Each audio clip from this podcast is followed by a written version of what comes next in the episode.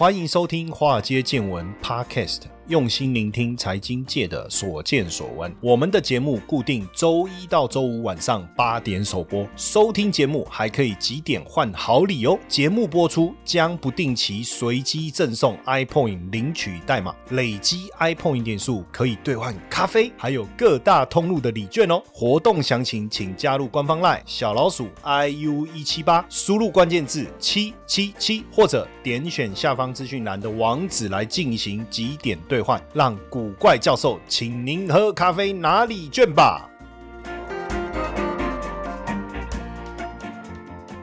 股票市场千奇百怪，见怪不怪。大家好，我是古怪教授谢承彦。哎，该着我怎么讲股票？股票市场哦，股票市场了哈。好，因为我们之前也跟大家聊到了这个啊，在我们的节目当中常常聊到电动车，对不对？哦，那有同学就说啊，为什么要看好电动车？嗯，阿林被送被在哈，当然不是这样讲啊，你不能用一个爽字，对不对？用这么 emoji 的态度来谈电动车，当然不行啊，还是要有一些专业的角度了哈。实际上，二零二二年哦，算是全球纯电动车启动的元年哦，启动的元年。那电动车电动车涨多了吗？哦，目前多数的个股的股价其实走到第一个阶段哦。那二零二零年开始，各大车厂都从过去的油车改。款油电混合动力车，那之后呢，又陆续推出纯电平台的车款，哦，纯电平台的车款。那二零二二年各大车厂全力朝电动车转型之路迈进了哈，所以车厂是汽油转电哦，商机是遍地开花。那整个电动车其实发展的过程，如果我们以智慧型手机来讲，三个阶段哈，第一个阶段是什么？就是从估值提升引起股价的上涨，对不对？第二阶段就是业绩开始。兑现了，产品也创新，带来股价更强的爆发力。第三阶段是这个领域出现天花板了，股价无法再上涨了，开始下跌啊，要不然你就要开出另外一个新的这个这个领域新的赛道哈。那简单讲，智慧型手机就是这样哈。那年产值零点六兆美金，但是现在电动车的年产值多少？三点六兆美金才是第一个阶段，就是从估值提升引起的股价上涨。所以我们认为很有机会哦，下一个苹果就在电动车产业链，什么意思？一九八零年十二月十号的时候，苹果 IPO 的成本价是零点三九，到二零二二年十月底的时候，股价涨到一百五十三块，涨了三百九十几倍。那特斯拉呢？IPO 是二零一零年六月二十九号，IPO 成本一点五九，二零二二年十月底的股价是两百二十七，只有一百四十三倍，有没有空间？还有，哎，这个成本哦，很多人说。哎，老师，它 IPO 一开始应该不是一点五九哦，因为这中间有分拆，分拆。刚才苹果在讲的时候，也是把分拆考量进来了哦。所以电动车呢，它掀起了这个跨产业的革命哦，跨产业的革命。所以这是一个应该是一个百年一最大移动革命哦。所以燃油车应该是回不去了。所以从电动车所带动的整车电池管理、马达电控哦，先进驾驶辅助系统到多元电力哦，电网。智慧储能充电桩，再到智通讯的整合，包含自动驾驶、智慧联网，还有包括资讯安全等等。未来这个产业哦，绝对是非常值得投入了哈。那当然也有人会觉得说，哎，可是今年又地缘政治的问题，又通膨的问题，升息的问题，明年 OK 吗？实际上这些利空因素啊，明年应该都会大幅度逐步消退了哦，大幅度逐步消退。那如果是这样，其实根据过往的经验哦，呃，大跌的那一年隔年。往往会大涨哦。以二零零二年、零三年来讲，二零零二年大跌二十五趴，二零零三年大涨了二十四趴。这是 S M P 五百哦，我用 S M P 五百的成长股来做举例了哈。那二零零八年跌了三十六趴，二零零九年就涨了二十九趴。今年哦，这个 S M P 成长股指数跌了二十八趴。大家觉得明年会涨会跌？按照过去的经验，至少两成以上的涨幅。那所以如果这样的一个历史经验会重复的话，那当然选股的重点我们要放。在成长股当中最好的产业，但我认为应该就是电动，还是电动车啦。你说 PC 啦，智慧型手机这些哈，呃，PC 我们就不用讲了，那已经不能讲它是夕阳产业或红产业，但是它已经是一个成熟产业了。那智慧型手机虽然说还有苹果的高阶智慧型手机在带，可是基本上升息也好，库存调整也好，坦白说，整个消费动能一定有影响。目前看起来，汽车产业是比较不受到库存调整影响的哦，而且汽车。动能是明显更好哦，在这个过程中，应该确实是强反弹的一个最好的选择哦，强反弹最好的一个选择，尤其是电动车。那当然，大家会对明年的景气有疑虑嘛？那景气有疑虑，对 PC、对手机来讲，一定相对是看淡的。但是电动车又带动了另外一个叫做电力的商机嘛？这个我们之前有聊过，对不对？哦，我们之前的节目就有聊，因为你电动车一定需要充电嘛，尤其是现在这个这个啊绿电。的一个概念，电力的商机一定也会带动起来，所以就几个明年最有潜力的产业，第一个就是电力商机当中的太阳能，明年成长率预计百分之五十，然后电动车明年预计成长百分之四十五，手机大概只有百分之五，PC 平板是衰退的，还是衰退了？那伺服器也有机会成长三点七。那当然，根据过去的一个经验啊，为什么现在这个时机点来进场？非常的好哦，从两千年以来统计哈，美股啊，在三月到四月的平均报酬率都是最好的，所以如果你呃十一月底、十二月进场，刚好。到明年三月、四月，其实这样的一个获利出场的几率是相当相当高的。正报酬的几率啊，如果你在十二月进场，四月出场啊，正报酬的几率高达百分之七十四，高达百分之七十四。那当然，在接下来，不管说今年大跌、明年大涨的这个契机啊，或者是说。呃，年底进场到明年第一季胜率超过七十四趴的角度来看的话，哦，那成长股很好，太阳能很好，电动车很好。那在强反弹的过程中，是不是除了抓电动车之外，还要把多元电力，像太阳能啊、电池一起把它带进来？确实，哦，确实，因为我们从这个今年低点反弹幅度来看，哦，太阳能就高达百分之四十七，电动车有二十二，电池也有二十一。而且呢，基本上如果你只有电动车，你可能会错过。产业轮动嘛，有潜力的产业你都握在手上，刚好你能够把这个轮动的这个过程中都能够掌握住，因为产业本来就是轮动的哦，产业本来就是轮动的。那所以除了电动车之外啊，我我觉得我们上次不是刚刚也聊到那个就是绿电嘛，哈，所以像包括太阳能啊，包括风力发电啊这些哈，那这些现在在呃能源价格高涨的情况下，绿电哦绝对是大家各国政府。追求一个非常重要的对象哦，重要的对象，所以把电动车跟绿电这些产业哦，我觉得就是未来你要去关注的一个焦点哦。不过，晶片禁令会不会对电动车产业带来一些影响？尤其是中国的电动车产业，因为大家也知道，中国电动车产业的发展快速。哦，蓬勃，对不对？美国十月七号新发布的晶片的禁令，主要是限制中国发展超级电脑跟军事科技了。哦，所以基本上是限制十六、十四纳米以下的半导体制造设备给中国企业。那二十八纳米目前呃还是主要用这个，比如说车用晶片啊，ADAS 啦，哦，这个部分就比较不受到影响。那因为电动车它基本上也不会。用到这个这么先进制成的晶片哈，所以冲击基本上应该是有限哈，基本上冲击应该是有限。那另外当然你又说，哎，可是这个自驾车的部分呢，它的应用呢，这个当然我们持续的一个观察。那所以我们在看电动车现在的主流是什么？就整车制造跟自动驾驶。那未来的潜力是什么？哦，未来的潜力就是自动驾驶啊，光达、雷达啦，还有包括电池的技术哦。过去是电池、电池材料，那现现在当然包括钠离子啊、氢能啊、固态电池等等。那过去大家关注充电桩，应该说现在我们关注充电桩，未来应该是快充变得非常非常重要哦。那这些呢，你就要懂得去掌握跟追踪哦，你就要懂得掌握跟追踪。但基本上投资。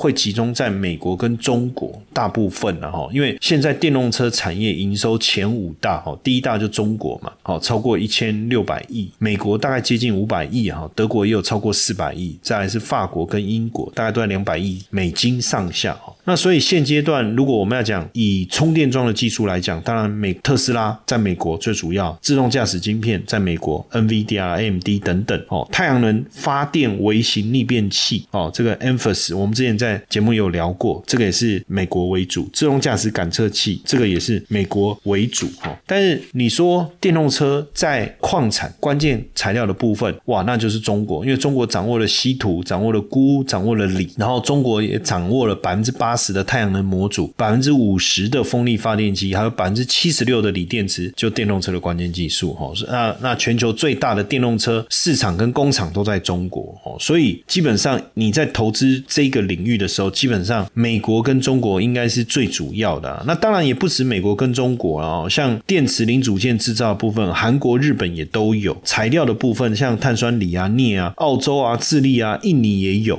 韩国当然是全球前十大电子厂商，有三家在韩国。那现在他们也有在美国设厂，所以应该也能够受惠美国的通膨削减法案。那日本也有投资电池零组件跟马达。那材料的部分，我们刚才讲到澳洲、智利跟印尼嘛，哈。那自动驾驶就。欧洲、韩国、欧洲的部分，德国很强，很强。那在电力的部分、绿电的部分，当然大家都知道，一定是二需求，欧洲是大幅度的增加。那这一块北欧本来就很强哦。那加拿大其实在这个领域哦，包括水利啊、太阳能啊也很强哦。那电力设备像法国有替代能源，欧洲就欧洲。那各国当然对这个双电的政策啊，其实都是支持的。不论是中国也好，在电动车销售的部分，对电动车的这个补贴跟税。收的减免，那电力政策方面哈，包括充电的基础设施等等的支持啊，都有一定的这个程度啊哈。那欧洲的部分就就不用讲了，那基本上他们是对于这个禁售燃油车是全面支持的。那这个对电动车也是免征这个增值税。那美国的部分现在就是对于这个电动车的一个补贴哦，购买的一个补贴。所以基本上过去就是说未来大家要投资这个，当然你可以选择单一个股。哦，我们刚才讲，比如电动车的个股，你要选择呃跟绿电有关的个股也都可以啊。可是，在传这个轮动的过程中，当然通过基金的投资，我觉得也是一个方式。为什么？因为基金经理人在电动车这个强势的时候，他帮你买选电动车；在这个绿电强势的时候，帮你换绿电。哦，就是类股轮动的时候，他能够去帮你做这方面的一个呃调整。当然，很多的基金主要都还是比较偏重单一的电动车啦，或是偏重少数的股票。或是专门以美国为主，那基本上，呃，我觉得尽量还是把未来产业主要的趋势都把它纳进来，包含了电动车跟电力啊。那当然，你说，呃，明明这个电动车中国就很多，那你只配中美国，其实我觉得也没道理，对不对？没道理，应该要把它全部纳进来。那有些产业可能着重在硬体，可是我们刚刚也知道，电动车软硬兼施啊，哦，就是硬体软体其实都应。该要有，我觉得这个就被非常的非非常的重要了哈。那其中当然有一个非常重要的一个概念，还是在选股的部分啊。如果你说我今天选了一个基金，那这个基金怎么选股？实际上，呃，选股也不能太过于主观嘛。第一个，包括它的市占率，当然你市占率越高，对于整个产业的发展的优势是越好哦。所以这个部分我觉得是要去注意的。你看，就像说台积电就市占率嘛，宁德时代就市占率嘛，对不对？比亚迪。就是就市占率嘛，再来它能不能获得这个主流的技术哦？它的主流而且能够带来获利的技术，就像比亚迪的刀片电池，对不对？电动车的材料能不能被这些大厂所使用？这个叫主流嘛，而且能够带来获利的技术，其实也是一种独占的一种概念哦。那再来，我觉得是选股的问题，就是说你股票现在是相对低档区还是高档区？其实这这这几年我我一直在推崇一个概。念叫 PEG 哦，PEG 什么叫 PEG 呢？就是本益成长比，就是用本益比去除以获利的成长率哦。那如果说我们过去都只单独看本益比嘛，单独看本益比，本益比高我们就说啊不能买，本益比低就可以买。但是后来我们发现啊，对于成长股来讲，它的股价的爆发力很好，而且成长的力道很强，延续性也够。那这个时候你去看它的本益比都是高的啊，那这样不买不是也错过了这种成长型的股票的一波？又一波的大涨吗？哦，哦那这个时候，如果我们把它的成长力、成长率也考虑进来的时候，就会发现说，哎，其实这个股票是蛮值得、蛮值得的哈。所以我们会去计算所谓的 PEG 哈。所以如果你你一个基金在选股的时候，你还是用传统的本益比的角度在在挑选股票，那真的是落后哦。所以你就要去注意哦。未来各位如果对电动车、对绿电、哦多元电力这些议题，甚至我们讲智慧车相关的。议题有兴趣，你在选基金的时候，你就要去了解说，哎，他们有没有用 PEG 这个概念在看，在评价哦？如果有这样子，其实才有跟上这个时代的潮流了。为为什么说跟这样才有跟上时代潮流？最主要其实还是在我们讲说，呃，产业的变化哦，还有这个所谓的这个这个标的的多元化嘛。那这个概念，我你可以把它想成是一种量化的选股概念啊哈。透过不是太就是基金经理。人当然有他自己主观的的想法，但主观之余，它是 based on 什么样的一些条件，而这个条件是不是能够透过量化的方式去帮我们计算出来？那你你才不会太过于主观，而错过了一些可能的潜在的股票哦。这个这个其实变得非常非常重要。那刚才我们在讲这个电动车的时候也谈到嘛，还有一个就是包含了车用的软体的部分哦，就是我们所谓的自驾车啊哦。那自驾车哎，其实搞不好很快快实现哦。未来货运缺工哦，搞不好无人卡车哦，无人卡车就能发生了哈。那这个挺有趣的哦，我看到这个这个故事哈，这是一家自动驾驶汽车公司哦，叫 Embark 啊，Embark，它是自动驾驶卡车开发软体哈。那推动了七千三百亿美元的货运市场，这是二零一六年成立哦。总部在加州，那现在是呃美国这个运行时间最长的自动驾驶卡车运输计划，而且跟很多的大的这个货运公司合作。而这个这个创办人哦，他既然六年前还是一个大学生哦，但是现在才二十六岁，真的太厉害了。现在这年轻人太厉害，你看他想到就是做这个自驾车，而且是卡车，所以以后卡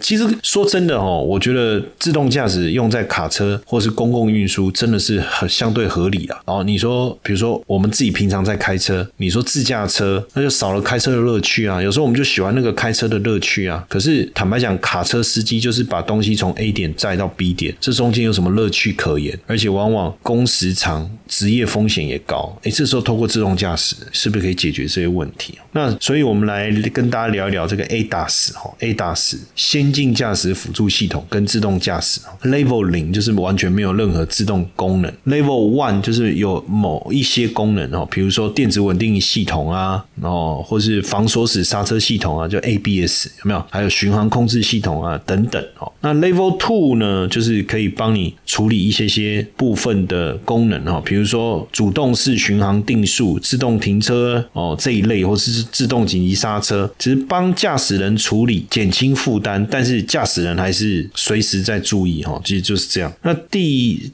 到 Level 三，就是说在一定的条件下，这个车子可以自己完成部分的驾驶任务，这已经算是一部分的无人驾驶的概念了哈。但是你驾驶人要能够随时接手，所以基本上还是有方向盘哈。Level Three 还是有方向盘。那 Level Four 是基本上呃已经是可以自动完成所有的驾驶跟跟这个监控，驾驶人也不需要介入哈。但是呢，只能在特定的呃区域，比如说高速公路啊或车辆比较少的特定道路哈，这等于是在一定的条件。之下的无人驾驶，那如果是 Level Five 哈，基本上已经就任何地方它都可以自动驾驶，任何地方不限区域哈，等于没有方向盘，也不用刹车，不用油门，这样很酷啊哦。所以 Level Four 是这样，就它还是有方向盘，但你真的都不想开在某些区域，你就请它直接由它来开，对不对？那 Level 三呢？呃，Level 三当然它其实就是呃，它可以在帮你完成部分的驾驶任务，但是你也要随时准备介入了哈。这个就这个是这样哦。Level 三呢，所以现在那你说 Level Two 路边停车啊，那个还不算自动驾驶嘛，对不对？还不算了哈。所以真的要做到 Level 四，其实也不容易哈。那在整个呃先进辅助系统当中，就 ADAS 哦，叫先进驾驶辅助系统哦，所以你基本上它其实 ADAS 其实不是为了来控控制汽车，它主要是提供。这个车子跟外面环境的资讯哦，比如说感测器，它需要感测器、雷达啦、光达啦、非时测距啊、红外线啊、超音波等等，要测量距离，还有处理器，对不对？处理讯号要有自动器哦，要有停车辅助系统，要有夜视系统，要有车道偏离警示系统，要有汽车防撞系统，要有盲点侦测系统、主动车距控制巡航、四路性车灯、胎压啦、刹车电子辅助系统等等。那基本上。光 ADAS 的市场规模，其实如果过去，当然你说以过去燃油车来讲，基本上这个整体 ADAS 的规模其实还没有成长的这么快。那也因为电动车对于自驾车的一个需求哦，所以也让 ADAS 的市场规模不断的增长，到二零三零年可以达到千亿美金呐哦，千亿美金啊，所以以后就没有老司机了。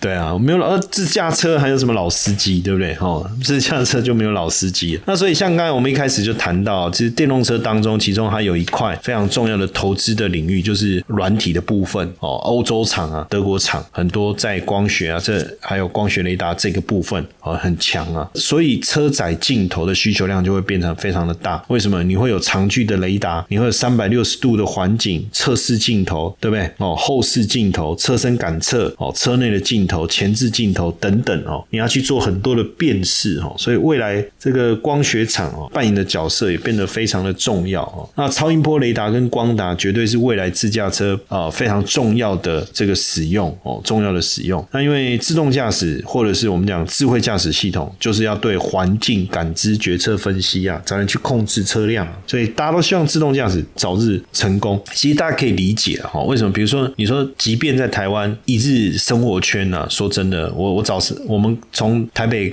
你说开到垦丁好了四五个小时，可坦白在这过程中，对人人的负担来讲还是重的。所以也许在高速公路上面可以交给自动驾驶，然后我们得到充分的一个休息。那等到到了这个呃旅游地区，或者说某一些路段想要自己享受驾驶乐趣的时候，再来接手。哎，这个也是为什么自动驾驶各各车厂它一直在努力研究的一个主因呢？我觉得也是哈，也是。那因为这个部分以目前专利数来讲，最高高就是在美国了，最高就在美国。那第二是这个 WO，第三是中国。再来就是日本，哦，再来是欧洲，那所以基本上，哈，基本上相关的股票，我们在投资的时候，自然就会美国当然就会比较比较多，就会为主，哦，就会以这个为主。那现阶段，当然电动车最早是特斯拉，特斯拉也在拼自动驾驶，对不对？哦，然后呢，现在在美国洛杉矶啊。已经开始有自驾计程车队了哈，计程车队那也不止这样啦，包括这个各大车厂啊，福斯汽车哎也开始在大陆要拼这个自驾。那像阿里巴巴也跟小鹏要来开发自驾技术啊，要来开发自驾技术。所以电动车整合自驾绝对是一个趋势哦，绝对是一个趋势。那整个 ADAS 的先进辅助系统哦，我们刚才谈了，包含了各个层面哦，所以相关的股票肯定。也会是在我们谈电动车这个主轴的时候要去关注的一个议题哦，要去关注的议题。当然，今年呢，